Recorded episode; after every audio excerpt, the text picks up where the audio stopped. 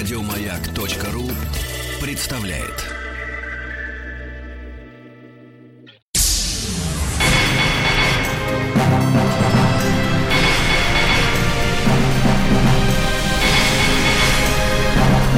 Собрание слов с Андреем Максимовым. Андрей Максимов в студии «Маяка». Я не первый раз встречаюсь с этим человеком, но для меня это огромная всегда честь. Юрий Мефодич Соломин, народный артист СССР, руководитель Малого театра. Ну, Юрий Михайлович Соломин, что тут?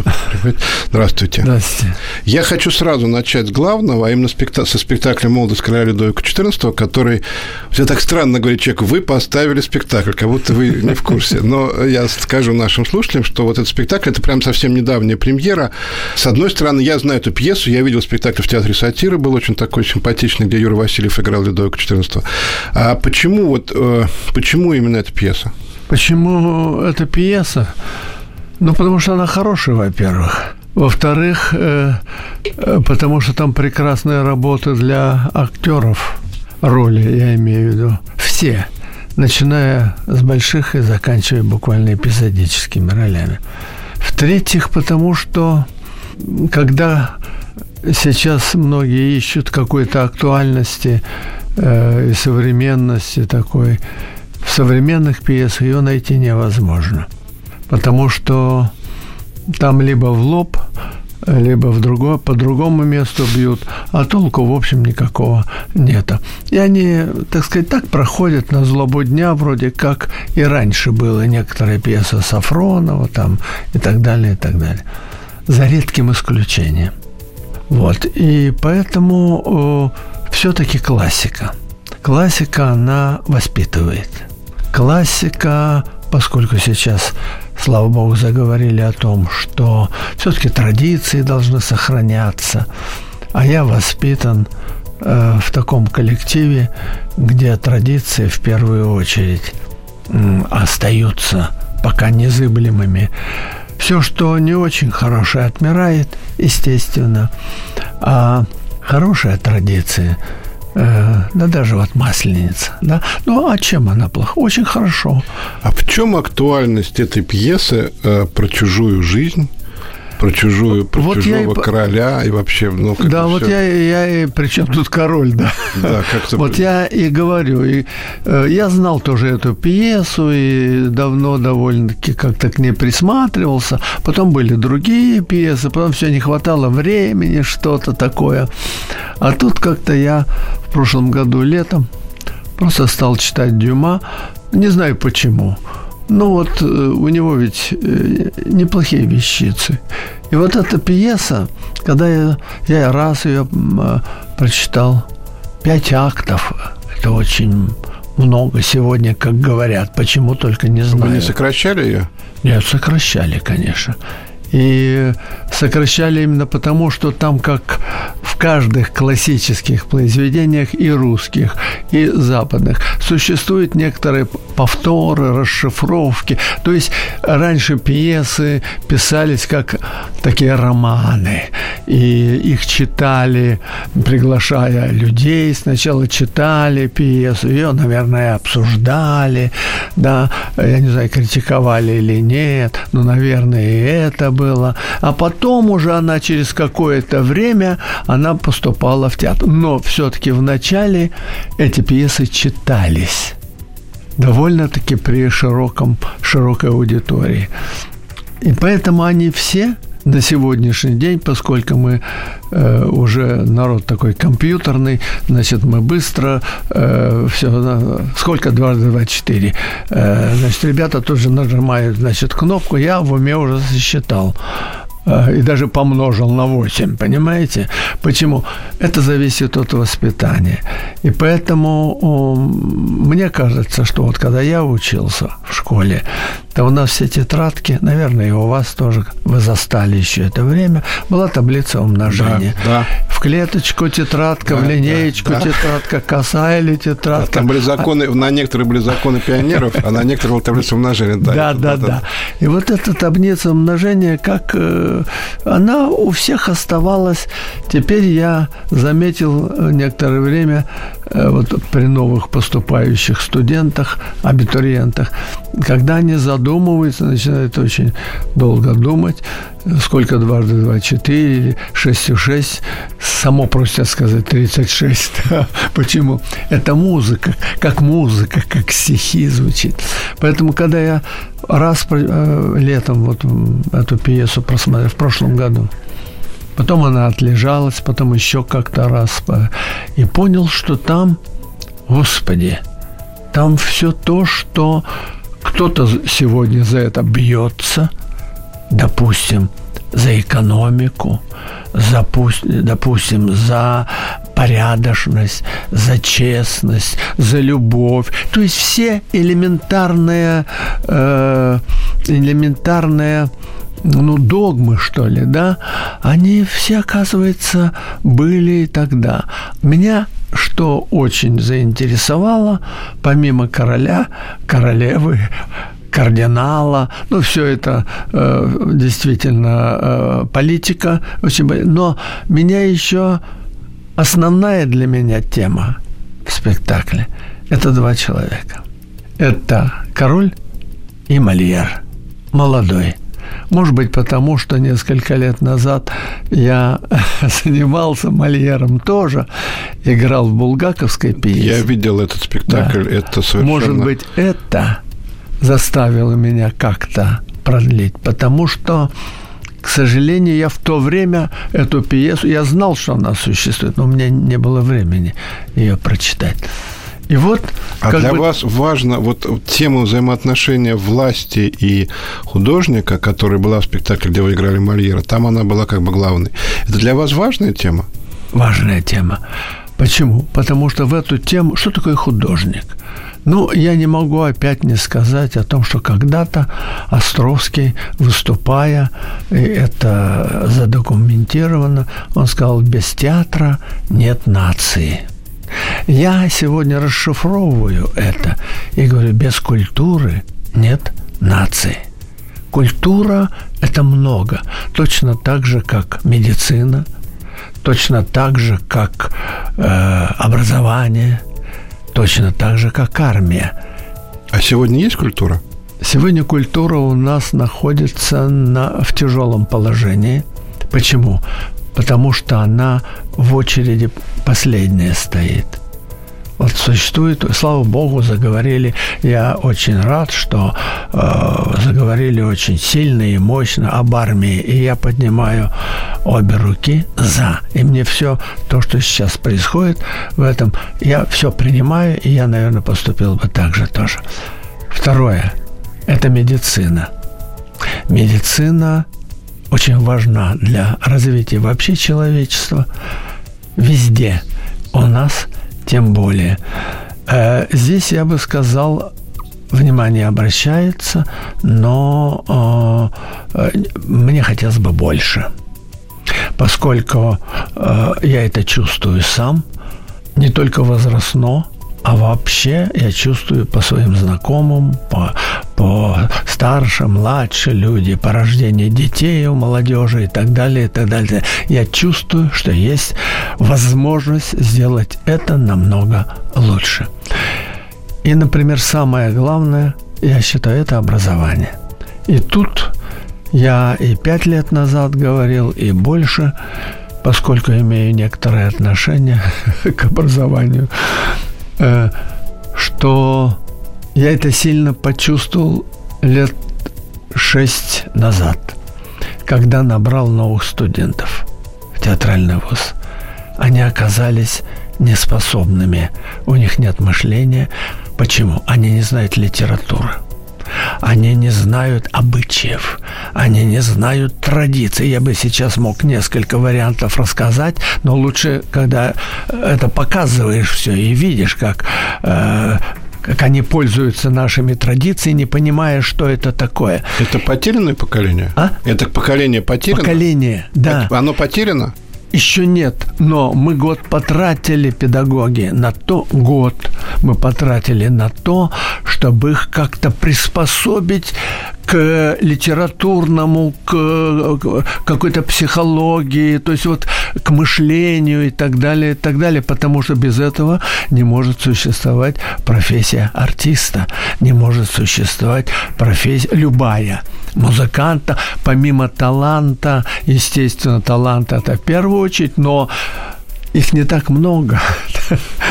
Талантов так называемых, но и все равно общую массу как бы вот этой армии культуры занимают люди, которые хотят, да, у которых может быть не на 100% таланта, а, там, пусть даже наполовину, да, но есть желание. И вот это желание создает, наверное, вот э, недаром в свое время, ведь вот сейчас говорят, ну, Станиславского отодвинули, как бы это не нужно, но э, это нужно, это образование, это тоже образование культурное, так мне кажется. Когда ребята не знают извините, и при поступлении говорят, вот я буду читать Пушкина. Я говорю, очень хорошо. Что? Евгений Онегин. Я говорю, ну, пожалуйста. Вот выходит девочка и читает. Евгений Онегин, глава там Татьяна, Пушкин, А.С. Я говорю, стоп, еще разочек, еще разочек, выйди и объяви. Пушкин, А.С. Евгений Онегин. Я говорю, стоп, как звали Пушкина? Не знаю. Это не анекдот. Это правда, к сожалению. Понимаете? Вот она не знает? Нет, она не знала. Пушкин А.С. Пушкин АС. назвали АС. Пушкин А.С. Я даже, по-моему, сострил тогда и сказал, это не бензин, понимаешь, а, АЭС там, или там 95. Понимаете, вот этого не хватает, когда э, в образовании, да, да, когда бывает иногда талантливый человек, его видно. И вот у меня один парень вдруг на четвертом курсе сейчас, и случайно, да, у него хорошая данная. Да, он так как со всеми воспитывался. Да, он учился в этой школе.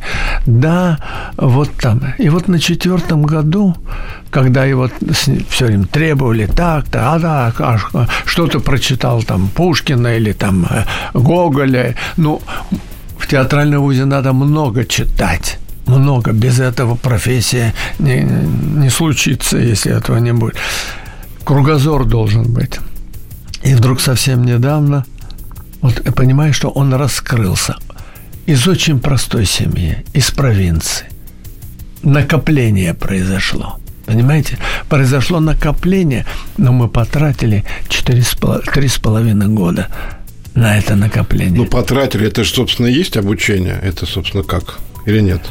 Э, понимаете, у нас преподается, ведь вы, вы же знаете, что гуманитарное образование в театральных вузах там хорошее хорошие педагоги, хорошие преподают и преподавали всегда. И, и есть и изобразительное искусство, и, и те, русский, русская литература, западная литература, русский театр, э, западный театр. В общем, э, философия – это все накапливается, но они-то приходят пустышками – Актер это такой пустой сосуд, и да. его дальше надо чем-то наполнять. Режиссер это делает. И что актер совершенно образование актеру не нужно. Вот именно образование литературное, философское, есть такая точка зрения. Она неверная? Знаете, это очень трудно так. Вот раз на раз не приходится, но на 90%, даже на 95%, все-таки их нужно образовывать. И образовывать нужно не в театральном вузе, а все-таки в школе. Я бы даже начал с детского сада. Это вреда не принесет. Мы прервемся буквально на несколько минут и вернемся в студию к Юрию Мефодичу Соломону. Андрей Максимов и его «Собрание слов».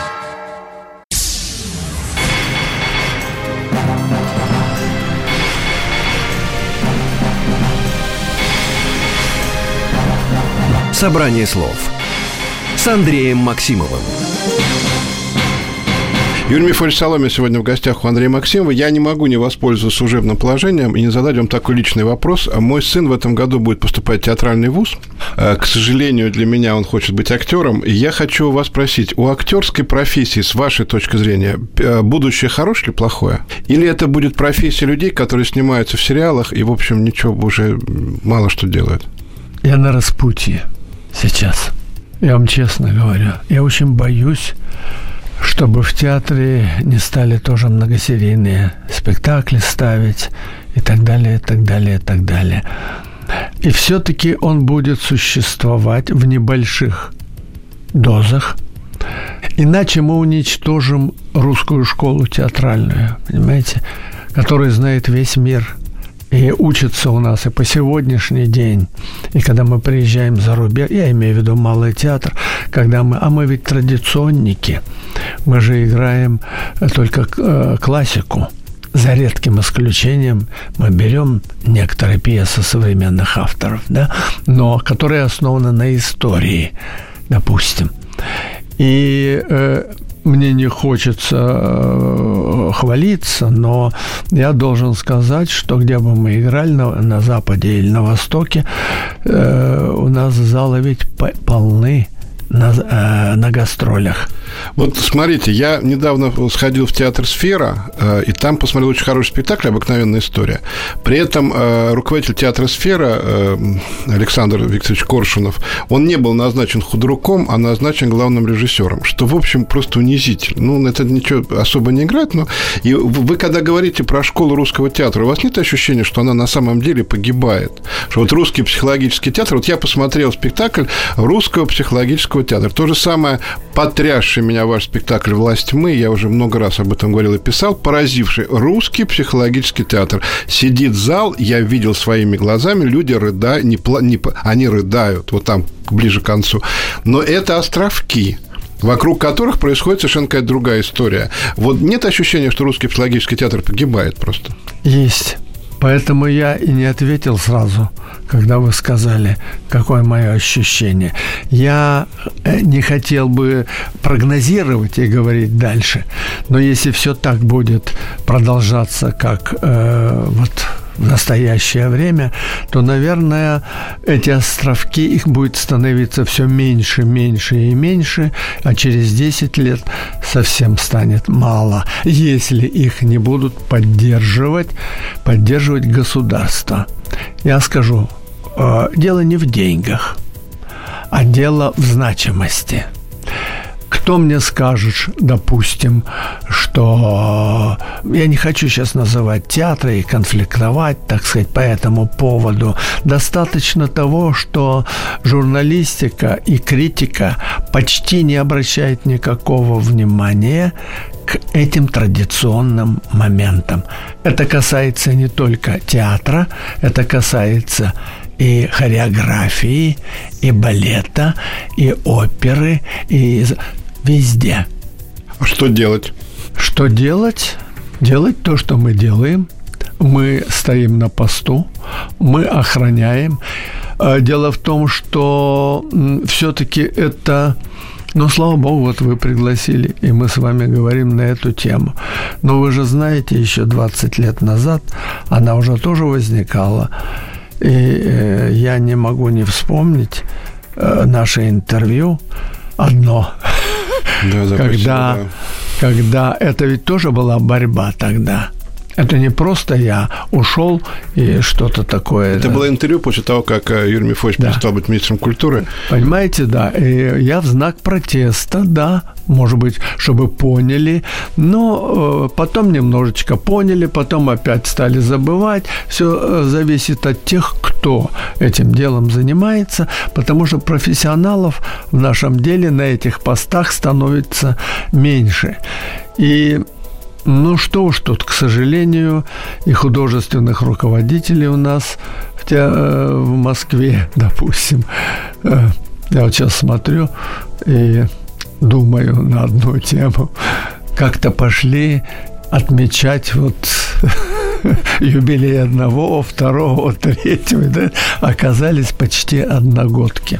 да, за редким исключением, ну, несколько месяцев туда-сюда. Это тоже о чем-то говорит потому что другое поколение, которое э, сейчас тоже, может быть, одногодки, приходят на э, изобретение каких-то новых театральных э, спектаклей, названий, понимаете, что тут изобретать не надо. Экспериментировать можно – но не уничтожая ни в коем случае тот психологический театр, который дал основу очень многим и зарубежным коллективам. А скажите, почему, как вам кажется, критика, например, вот вы говорили про критику, почему она не поддерживает вот эти островки? Я похвалил спектакль Дорониной, мне каких только гадостей не наговорили по этому поводу. Очень хороший спектакль, замечательный, хороший спектакль. А просто несколько вопросов меня как только не обзывали. А почему так? Ведь есть же, ну вот, э, власти мы, выдающийся, извините, выдающийся спектакль. Полно народу, полный зал. То есть людям это надо. Почему это не поддерживается? А поддерживается спектакль, на который люди не ходят. Дело в том, что зрителями он поддерживается. Он не поддерживается извне. Почему? Почему? Наверное, потому что изобрести что-то новое, наверное, считают легче, чем уйти в глубину и, э, ну что ли, разрабатывать те традиционные вещи, без которых профессия артиста не может существовать. Вот так я бы сказал. Это сердце, это мозги, это мозги, сердце, эмоциональность, это создает двигательный аппарат, руки, ноги, э, движение, понимаете? Это. Если человек не думает, если он не чувствует, он не передает зрителю – и зритель реагирует иногда только на «ага», на, на хохмы, понимаете? И эта облегченность, она легче усваиваемая определенным количеством зрителей, и э, легче на ней э, выплыть, ну, легче, извините, если уж мы на эту тему заговорили, о нецензурности некоторых выражений, я уже не называю это другими словами. Я не могу понять, я э, вообще э, знаю этот язык, и довольно-таки прилично, и редко пользуюсь когда есть необходимость в этом. И меня буквально из предложения из трех букв сразу же понимают, что надо. Но я э, пользуюсь этим когда, когда имею возможность э, видеть понимать, что это, допустим, не так, и посылать человека э, по прямой дорожке, так сказать, и больше не возвращаться. Вы, можете так, вы так можете сделать? А? Вы так, вы так делаете? Делаю, но не в театре. Юрий Мифович Соломин, мы вернемся буквально через несколько минут. Андрей Максимов и его «Собрание слов».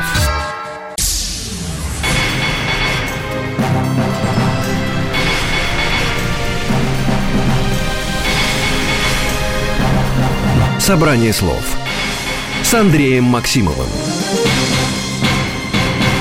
Юрий Мифович Соломин у нас сегодня в гостях в студии Андрей Максимов. Э, мы говорим, мне кажется, это очень важная тема о судьбе русского психологического театра, потому что это, то, это же достояние. Русский да? психологический театр – это достояние нашей страны. Хорошо, есть власть, есть там, не будем называть людей, есть управление культуры, Министерство культуры. Почему э, я вижу со стороны, э, скажем, там, того же управления культуры желание не поддерживать людей, которые поддерживают традиционный театр?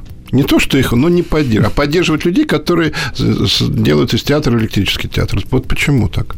Наверное, потому что те люди, которые делают вот это, да, не театр, а нечто более облегченное, не, нечто среднее. Ну, уже э, образовали, была раньше опера, да, э, рок-опера есть, мюзиклы есть, понимаете, но вообще была оперета, где э, опера, оперета, водевили изначально были, водевили. Все это, видите, как произрастает это нужно голос, это нужно слух, это нужно учиться, это балет, это, понимаете, школа целая. А легче, когда мы смотрим по телевидению, ну, я КВН тоже смотрю.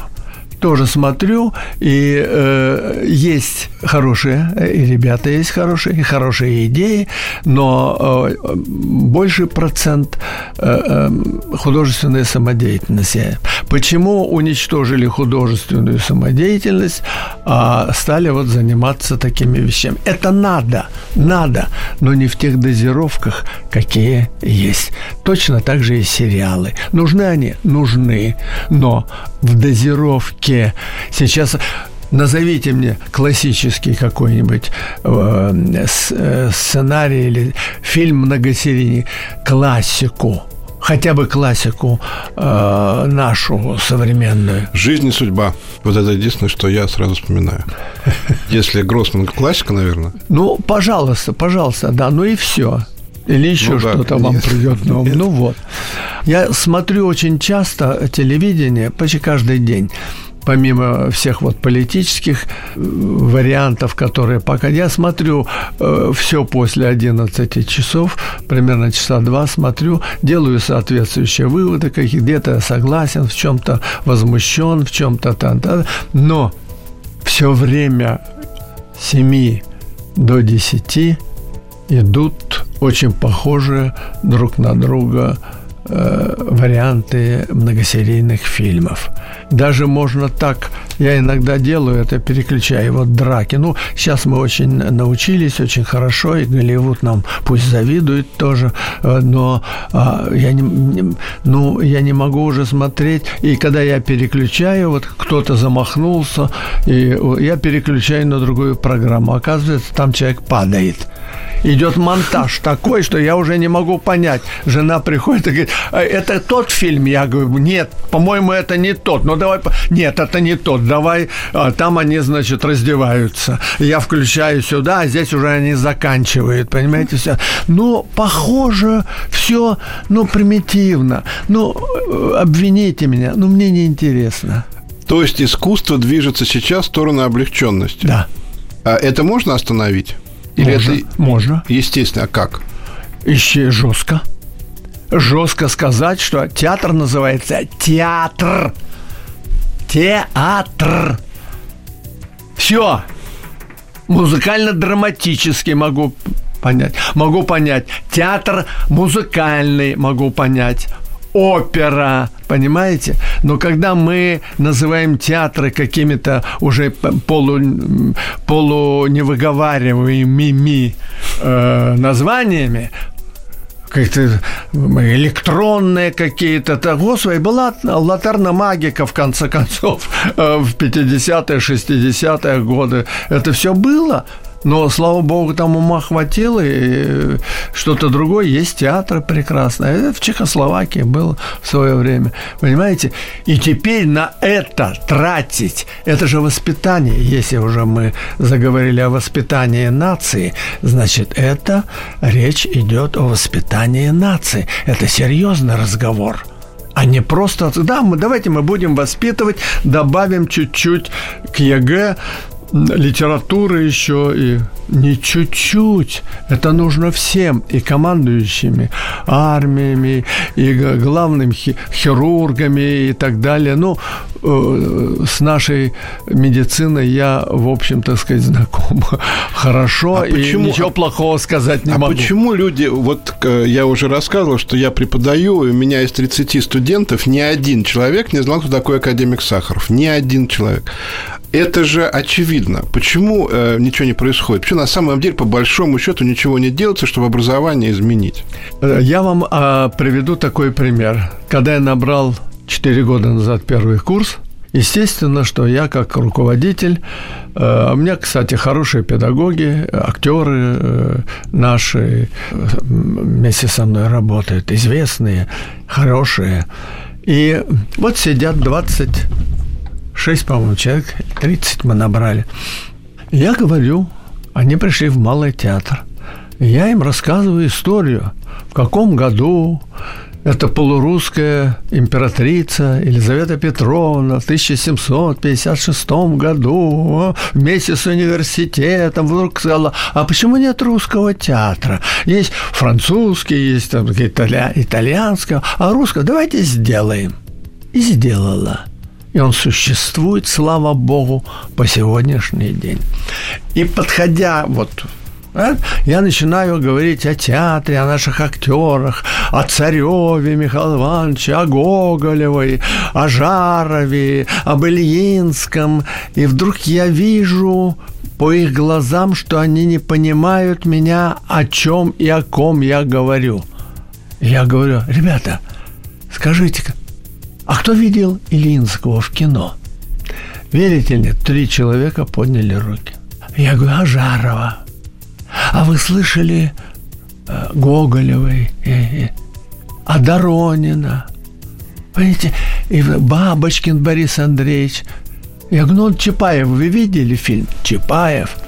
Кто-то из них сказал «да», но с таким настороженностью, что я понял, что они перепутались со Щерсом или еще с каким-то, понимаете? Самойлов Евгений Валерьянович, я говорю, это Щерса Самойлов играл. Вот что такое. И я им... И я несколько месяцев рассказывал им о фильмах, я несколько месяцев рассказывал об этой школе, у кого учился Станиславский, когда еще не было Московского художественного театра в 1896 году, когда он поступил, у артистов малого театра. Ну вот если, как говорил известный персонаж, порвал из ней связующая нить, ну что делать? А вот что в такой ситуации делать? Чтобы Разга... люди, шедшие в малый театр, знали бы, знали бы всех этих людей, знали бы еще там и Подгорного, и Кениксона, и потрясающих артистов. Да. Вот что делать, чтобы они это знали? Вот что делать? Что делать? Чаще говорить об этом, чаще писать, чаще рассказывать. Понимаете, что такое критик?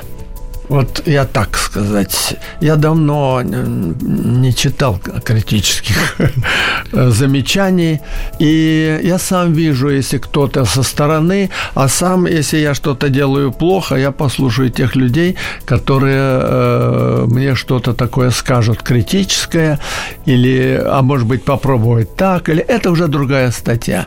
Но вдруг омордовать, допустим, какой-то театр – у нас ведь чем э, ты больше э, расскажешь такой, так сказать, э, ну, такого неглижа с отвагой. Ну, этот ведь, знаете, это только работать в цирке там и так далее, и так далее. Я этого тогда не понимаю. И Белинский критиковал, хотя, может быть, сейчас кто слушает нас, не знает, кто такой Белинский. Ну, неважно, был такой критик один. Он редко писал, но его не очень любили. Вот, понимаете, какая вещь? Вот что это такое? Что это такое? Это воспитание. Это ничего больше. Это воспитание той русской культуры, извините меня. Ну, я в хороших отношениях с итальянским театром, с Пиколо, э, допустим, мы в дружбе и совместное что-то воспринимаем. И не раз там были на гастролях. Я помню, когда э, мы возили спектакль «Свадьба, свадьба» лет пять назад, играли в Генуе, там небольшой город еще под Генуей. Я видел, как после спектакля за кулисы прибегали актеры – и говорили «О, о!» Они говорили по-итальянски, но жестикулировали так, что можно было понять, что им обнимали наших артистов, молодых, да, и так далее, и так далее, и так далее. Вы понимаете, значит, нельзя... Где-нибудь это написано – нет, в нашей прессе нет. Я знаю, что когда малый театр трижды бывал в Японии, трижды бывал в Японии, и выбирали, продюсеры сами выбирали, что им хочется увидеть. Э, да? И э, мы возили туда. Мы играли в больших залах, наполненных зрителями. Точно так же было и в Париже, и в Германии. А почему критика этого не, не об этом не пишет? Вот это проблема дружбы, так называемые, или еще другим каким-то словом, существуют какие-то негласные ассоциации да, людей. На всех конкурсах, которые как бы у нас в фестивалях проходят, одни и те же люди всегда в комиссиях, и примерно одним и тем же театром одним и тем же фамилиям, э, не умаляя достоинства там уже по 5-6 э, раз, так сказать. Это, это, это нечестно. Давайте так говорить. А вам обидно?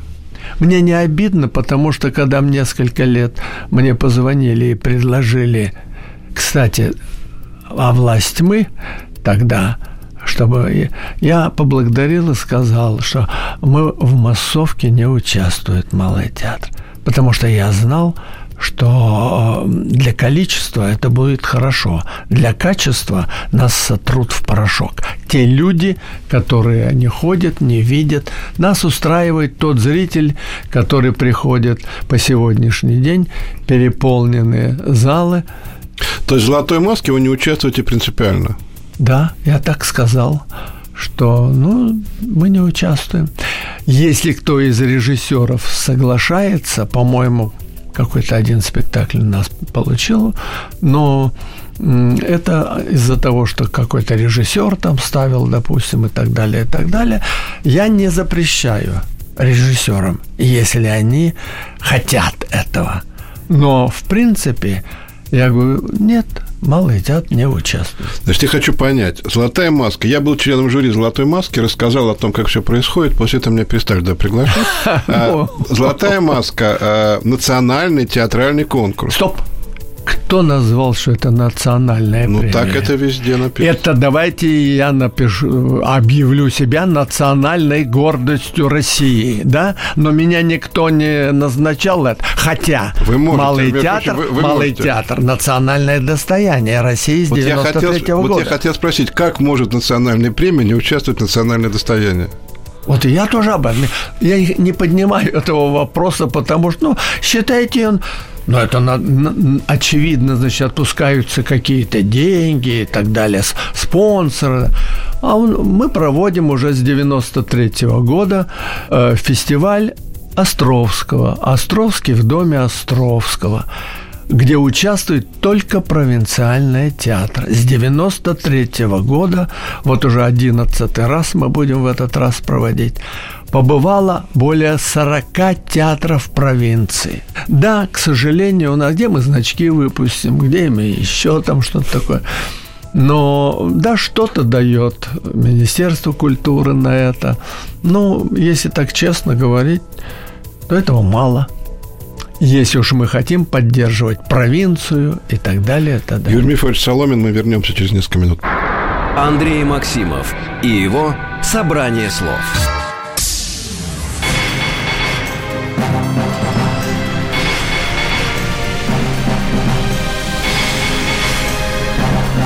«Собрание слов» с Андреем Максимовым. Юрий Мифович Соломин у нас сегодня в студии. Мы говорим о проблемах театра очень эмоционально, Юрий Мифович. Вы говорите об этом, должен вам сказать. Потому что, по всей этой видимости, я так понимаю, что это такая очень ваша серьезная боль, да, то, что происходит в русском психологическом театре. Это самое больное. Может быть, это наше последнее интервью, которое я Почему? с вами говорю. Почему? Что Вы потом подумайте. Я хотел Но... вас пригласить на канал Культуры, чтобы рассказать про ваш новый спектакль. У меня была такая идея. Э, ну, это дай бог, может быть, еще до этого я доживу. Но все-таки существует время, все-таки существует работа, ее очень много. Сейчас реставрация у нас идет малого театра, где мы следим очень жестко, не допуская каких-то вещей, да, и мы сохраняем это – сохраняем. Мне хочется дотянуть до открытия э, через полтора года в шестнадцатом году. Пока, если мы будем придерживаться и благодарен строителям, которые нас поддерживают в этом. И в данной ситуации я правительству благодарен очень за то, что отпущены деньги, когда мы не ходим с протянутой рукой, понимаете? И э, почему? Потому что тогда есть план, тогда есть возможность. Да, сейчас коллективу трудно, потому что мы должны, и мы выполняем на одной сцене выпуск пять э, премьерных спектаклей. Это очень сложно при большом коллективе. Без гастролей обойтись нельзя.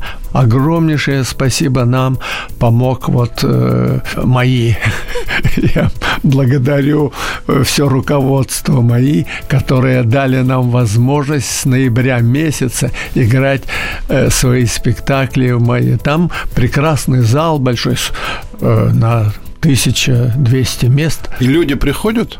Приходят приходят.